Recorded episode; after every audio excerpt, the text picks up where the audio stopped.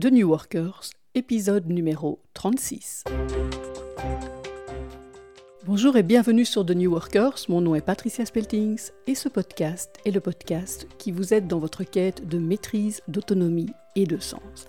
Alors aujourd'hui Cédric revient, bonjour Cédric. Bonjour Patricia. Et Cédric va nous parler à nouveau des, euh, des organisations TIL et plus spécifiquement de son organisation TIL IT, mais aujourd'hui nous allons aborder la question des aspects plus pratique. Alors commençons tout de suite par les différences. Cédric, selon toi, à quel niveau se situent les différences entre une organisation normale et une organisation TIL? Alors, euh, on a vu dans l'épisode précédent qu'il y a une différence dans le niveau de, conscience ou le, les principes qui, euh, qui gouvernent une, organisation, euh, une organisation TIL il y a toute une, autre culture d'entreprise, un sens, euh, un sens différent, une, une, recherche de sens. Mais tout ça, quelque part, se, se traduit dans des principes que l'on, que l'on peut vivre au jour le jour, des principes de transparence, de confiance et euh, d'intégrité.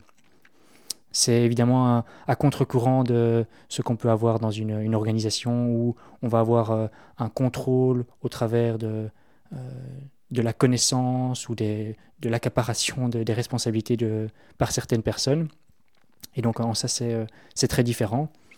Et ça se traduit euh, non seulement donc, au niveau de ces principes, mais aussi dans les processus, la manière de, de faire les choses dans l'entreprise, et aussi évidemment dans la manière, euh, la manière d'être.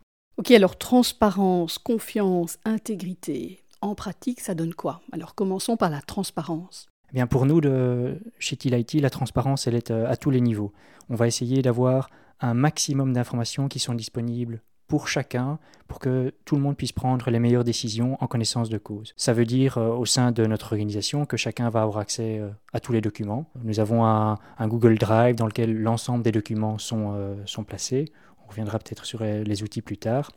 on a aussi une transparence sur des éléments plus, plus particuliers comme les salaires, où les salaires de chacun sont connus. Euh, y compris le mien. Donc euh, voilà, tous les salaires sont, sont visibles et transparents pour tout le monde. On a aussi une transparence sur ce qui se passe dans le, le pipe commercial au niveau du, du, CRM. Donc on va savoir quels sont les différents contacts commerciaux qui ont été pris, qu'est-ce qui a été discuté, qu'est-ce qui a été négocié, quels sont les différents contrats. Tout ça est visible par euh, tout le monde dans l'entreprise. On va même jusqu'à être transparent sur le financement, puisque on est une start-up et donc euh, on recherche euh, des, sources de financement. On a différents contacts pour ça, et ça aussi c'est partagé au sein de l'entreprise avec l'ensemble des collaborateurs, au travers d'outils comme, comme Trello par exemple, dans lequel on va pouvoir faire un suivi de tous ces contacts et de, des conclusions qui vont pouvoir être données sur, par exemple, le financement. Ça, c'est plus euh, à, l'intérieur de, l'entreprise et ça permet de ce partage d'infos, d'avoir une vraie synchronisation de chacun sur ce qui se passe à son niveau, en sachant tout ce que les autres ont pu faire ou alors en ayant des vues plus fragmentaires parce qu'on est moins intéressé par les détails. Donc on va avoir toute l'information qui est, disponible et on va se, synchroniser alors à différents, moments. On va avoir euh, ce qu'on appelle... Euh, un, délit. Hein, donc euh, en méthode agile, c'est comme ça, qu'on travaille. Donc on va avoir tous les jours euh, cinq minutes où on va voir ok comment est-ce que ça se passe, qu'est-ce qu'on a fait hier, qu'est-ce qu'on va faire aujourd'hui, est-ce qu'on est bloqué et pour tous les niveaux de tous de, l'entreprise, que ce soit la partie commerciale, la partie technique, et on va tous se rencontrer pour en discuter à, ce moment-là.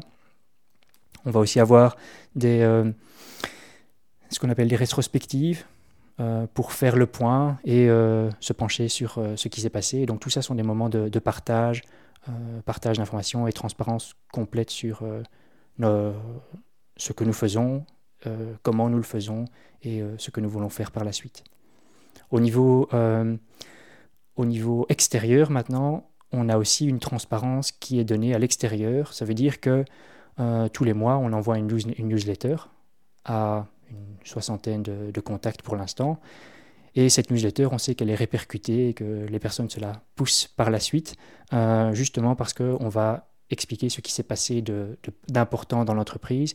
Et dans notre métier ou dans notre milieu, d'habitude, ça ne se fait pas. Et donc, c'est rafraîchissant, euh, puisqu'on est dans, la finance avec, avec TILIT, c'est rafraîchissant de voir pour, toutes ces personnes qui travaillent dans la finance qu'on peut être ouvert et on peut discuter ouvertement de, tout ce que nous faisons, jusqu'à être ouvert sur nos prix. Et là, on est, la seule entreprise euh, euh, dans notre secteur, en tout cas que je sache, qui publie sur son site web les prix de, de nos services, là où toutes les autres, évidemment, disent que pour connaître les prix, euh, on va négocier.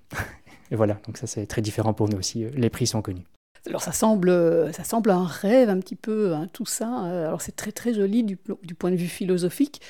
Euh, et j'adhère entièrement. Par contre, je m'attends quand même à ce qu'il y ait des difficultés, parce que c'est quand même assez anticulturel tout ça. Oui, ça n'est pas sans, sans, complexité, et on rencontre parfois des, petits accros. Quand je disais que les prix sont connus, euh, ça veut aussi dire que quand notre commercial va euh, rencontrer un client et que le client va lui dire combien ça va coûter, on va négocier, Christian, euh, notre commercial, a beaucoup moins de marge de manœuvre parce que ben non, les prix sont connus, ils sont sur le site. Et donc, a priori, en tout cas, on ne négocie pas.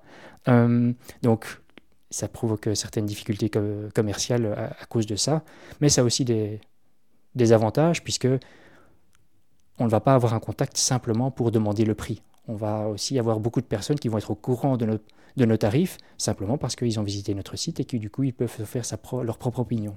Donc voilà, il y a un peu les, deux côtés. Et pour les données qui sont euh, en interne, là, on peut avoir des, soucis par rapport au respect de la vie privée. Donc par exemple, euh, quand on va avoir euh, des informations sur les compagnes, compagnons, la composition de, famille, les informations qui, ou les maladies qui peuvent, qui peuvent arriver pour l'un ou l'autre de nos collaborateurs, bon voilà, on, garde quand même une certaine confidentialité sur ce qui doit rester confidentiel, et qui quelque part leur appartient de partager, mais qui ne doit pas nécessairement être partagé par défaut. Ça, donc le, respect et le bon sens vont primer. Oui, tout à fait. Ok, donc ça c'est pour le concept de transparence. Le deuxième principe que tu as cité, c'est la confiance. Peux-tu nous en dire plus? Pour euh, travailler ensemble de manière euh, tout à fait euh, en coopération, il est important qu'on puisse se faire confiance. sans cette confiance, on va toujours regarder derrière son épaule, vérifier que l'autre n'a pas, s'il a bien fait son travail. Euh, on va perdre beaucoup de temps en fait à faire de, la supervision ou du micromanagement et voilà, c'est pas quelque chose qu'on veut faire euh, dans notre entreprise. Et donc la confiance est très importante. Elle se manifeste chez nous dans des choses assez basiques comme par exemple le télétravail. Les personnes qui travaillent chez nous peuvent choisir combien de temps et comment elles s'organisent pour leur télétravail. Et euh, je vais peut-être raconter une petite anecdote par rapport à ça. J'avais euh, donc un, collaborateur dans, dans IT qui, euh, dès qu'il voulait prendre un jour de télétravail, me disait Cédric, est-ce que ça te va si demain je prends un jour de télétravail Et ce que je lui ai dit après deux ou trois fois qu'il me pose la question, je lui ai dit je serai content quand tu ne me poseras plus la question. Ça veut dire que tu auras compris que tu peux choisir toi-même ce qui est bon pour toi et si, ça, si le, ce jour de télétravail est opportun ou pas. Évidemment, ça ne pose généralement aucun problème. C'est important d'être, euh, de communiquer sur où on est et quand est-ce, que, quand est-ce, qu'on, travaille. Mais par contre, euh, chacun est libre de s'organiser au mieux pour euh, remplir sa, mission. On peut aussi le voir dans le, les processus de décision. Ça veut dire que plutôt que euh, euh, c'est moi, le boss, qui vais euh, choisir ou décider tout ce qui va se faire, tous les, changements qui pourraient arriver dans l'entreprise. Au contraire, ce qu'on va privilégier, c'est ce que propose d'ailleurs Frédéric Laloux dans son livre, c'est de pratiquer ce qu'on appelle l'advice process. En quelques mots, ça veut dire que les personnes qui sont le plus à même de prendre les décisions sur comment organiser leur travail, comment adapter leur processus, sont les personnes qui pratiquent ces processus. Pas le management, pas, euh, certainement pas la direction. Et donc, pour pouvoir adapter ces processus, changer la façon dont on travaille, ce sont ces personnes-là qui sont à l'initiative et qui vont faire des propositions. Ces propositions, plutôt que juste de les mettre dans une, boîte à suggestions et de les laisser gentiment euh, mourir là, euh, ce sont ces personnes qui travaillent dans ces processus qui vont les porter et qui vont se renseigner pour savoir qui sont les personnes qui sont impactées par les changements qu'elles proposent. Et une fois que ces personnes sont connues, qui vont pouvoir alors les consulter. C'est ça, c'est de là devient ce nom de advice process. Donc, euh, on va demander des conseils à ces personnes qui vont être impactées par les changements qui sont proposés. La personne va pouvoir alors rassembler ses, ses conseils, en tenir compte et adapter éventuellement sa proposition pour finalement décider elle-même ce qu'elle veut faire de sa proposition. Donc chacun alors porte son propre changement, est responsable de son propre changement, et finalement des processus qui appartiennent aux personnes qui, les pratiquent. Et, qui sont compétentes sur le processus. Tout à fait. Ce sont ces personnes-là qui sont compétentes et qui ont pu alors euh, changer les processus. Ça se voit aussi dans la distribution des rôles et des responsabilités. Quand on a quelque chose où on se demande mais c'est qui qui devrait faire ça? C'est qui qui va faire ça? Alors on va plutôt se voir sur un point de vue gouvernance en se demandant moi je fais cette partie ici du processus ou cette partie là de ça c'est mon rôle. Toi ton rôle il est plutôt par là. Et eh ben, entre les deux il manque quelque chose. Et plutôt que de se renvoyer la patate chaude en se disant non c'est toi, non c'est moi. Comme ça se fait d'habitude, hein. donc c'est un problème connu dans les entreprises classiques, ce sont ces, ces no man's land, hein. ces, trous dans les, dans les responsabilités, et donc euh, il y, a des tas de, choses qui ne se font pas et qui devraient se faire. Voilà, et une autre, un autre réflexe quand ça arrive, ça pourrait se dire, ah ben si c'est pas toi et si c'est pas moi, alors on va demander au patron ou à notre responsable, et lui va décider qui doit s'en occuper. Bah, plutôt que de faire ça, ce qu'on fait, c'est qu'on se voit ensemble, les personnes qui sont impliquées, impactées par cette fonction ou ce rôle qui manque, et on va décider ensemble de comment on va pouvoir combler ça, en faisant appel éventuellement à d'autres ressources, ou alors simplement en augmentant le périmètre de nos rôles et fonctions pour pouvoir alors couvrir euh, ce qui manquait. C'est une relation beaucoup plus adulte en somme. Tout à fait.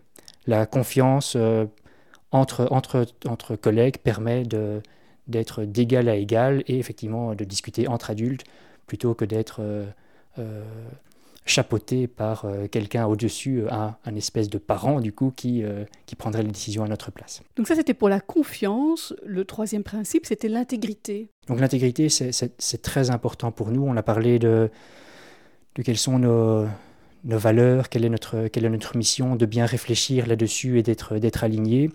Euh, c'est grâce à cet alignement que le reste va pouvoir euh, se passer correctement.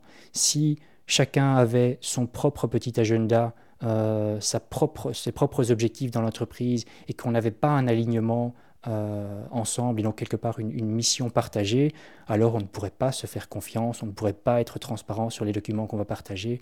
Donc c'est vraiment ce, ce, fil conducteur, c'est cette mission commune et l'intégrité que chacun va avoir de, rester dans ce chemin-là et œuvrer euh, pour, euh, pour la mission qu'on a choisie ensemble. Alors un sujet, moi, qui m'a qui passionné dans le temps et, qui est décliné de manière très très différente selon les niveaux de, de maturité des organisations, ce sont les processus. Alors tu en as déjà touché un mot, mais ce serait intéressant que tu résumes un petit peu comment ça se passe. Est-ce que les processus existent toujours? Tu sembles dire que oui, mais résume un petit peu comment, euh, comment sont transformés les processus dans une organisation comme la tienne. Alors oui, on a toujours des processus et c'est important que ces processus existent, euh, puisque sans ces processus, quelque part, on devrait à chaque fois réinventer la roue ou réinventer la façon dont on va aborder des problèmes qui pourraient être, euh, qui pourraient être récurrents. Donc c'est très important d'avoir ces processus, mais par contre, ce qu'on va enlever des processus habituels, c'est toute cette partie qui est liée au contrôle, euh, au contrôle des uns sur les autres, euh, à la supervision, euh, à, vraiment tout ce qui était dû au fait que les gens ne se font pas confiance va pouvoir être supprimé, ou en grande partie en tout cas supprimé on va essayer d'éviter les erreurs et on va encore faire des contrôles pour éviter des erreurs. Mais par contre, tout ce qui était lié à simplement ça doit être revu par mon superviseur parce que c'est lui qui est le responsable euh, de ce, point-là, euh, va, pouvoir, être supprimé. Donc on n'a plus de, de surveillants dans l'organisation. Donc ça, c'est un, des points qui, disparaît dans les processus qui sont mis en place du côté de, de une différence aussi, c'est que nos processus, on les, évidemment, on les, élabore de façon incrémentale. Euh, on va essayer de, la première fois qu'on rencontre un, problème ou qu'on essaye de, réaliser quelque chose, on va noter comment est-ce qu'on l'a réalisé pour avoir une, ébauche de ce processus-là. Et puis au fur et à mesure qu'on va le pratiquer, on va l'améliorer et comme ça, pour finalement arriver à quelque chose de beaucoup plus, beaucoup plus propre et euh, de beaucoup plus efficace euh, qu'on va pouvoir le répéter sur, sur le long terme. Comme on l'a dit aussi, les processus sont réalisés, mis à jour, euh, améliorés par les gens qui les pratiquent. Donc ça aussi, c'est un point, important. Et ça permet alors d'avoir des processus qui sont vivants et que les gens comprennent et se sont tout à fait euh, euh, avec lesquels ils sont tout à fait alignés, puisqu'ils comprennent pourquoi ils font chacune des étapes du processus. Et s'ils ne les comprennent plus, alors c'est probablement que cette étape est devenue inutile et vont pouvoir alors eux-mêmes la, supprimer ou l'adapter en fonction du, besoin. Oui, donc le processus, en, somme, devient un réel outil pour le travailleur et n'est plus une contrainte. Ça n'est plus un outil de contrôle pour le management, c'est simplement un réel outil pour les personnes qui effectuent le travail. Tout à fait. Je vais expliquer un petit peu comment est-ce que, par exemple, on applique ça sur le processus de... qui est lié à l'embauche des travailleurs. Donc, quand on va avoir quelqu'un qui va rejoindre TILIT, on a une, petite trentaine d'étapes d'éléments qui doivent être réalisés et tous ces éléments sont repris dans euh, une carte sur un Trello. Donc, euh, c'est un outil que je vous invite à, regarder si vous ne l'utilisez pas encore. Hum, et donc, on a toute une série de checkpoints ou de checkbox qui doivent être réalisés, donc une trentaine pour euh, un nouvel arrivant. Et ça va aller du ah bah, il faut qu'il ait un contrat de travail, ça paraît basique, mais c'est quand même important. Euh, c'est assez indispensable. Voilà. Euh, on va aussi avoir des éléments comme ok, est-ce qu'il a besoin d'une voiture? Est-ce qu'il a besoin d'un Qu'est-ce qu'il va Qu'est-ce qu'on va faire pour ses pour ses notes de frais? Comment est-ce qu'on va lui expliquer le règlement de travail? Comment est-ce que donc tous ces éléments-là sont repris dans cette dans cette liste. Mais on va aussi avoir des éléments qui sont beaucoup plus euh, liés à la culture de l'entreprise, où on va dire ah ben tiens c'est une nouvelle personne, alors on va l'accueillir et pour l'accueillir on va euh, on va prévoir un tweet pour euh, pour pour l'accueillir, on va prévoir de l'ajouter sur le tableau de l'équipe, on va ajouter donc différentes choses qui sont prévues pour toutes ces personnes qui, qui arrivent et pour vraiment les accueillir. Et tout ce processus est distribué. Ça veut dire que, en fonction des rôles de chacun, eh bien, on va avoir une partie de ce processus qui va nous appartenir, et chacun va pouvoir alors voir comment ce que tout le processus est en train de se dérouler et comment chacun y contribue. Donc c'est quelque part, euh, c'est ça qui nous permet de, chacun à notre niveau, accueillir euh, les personnes qui arrivent. Je suppose que tous les autres processus sont déclinés de la même manière. Tout à fait. Donc euh, on, les, on, les, conserve dans, dans le Trello pour l'instant, parce qu'on n'a pas encore eu besoin de vraiment avoir une description très formelle de ces processus, et donc cette forme pour l'instant nous convient.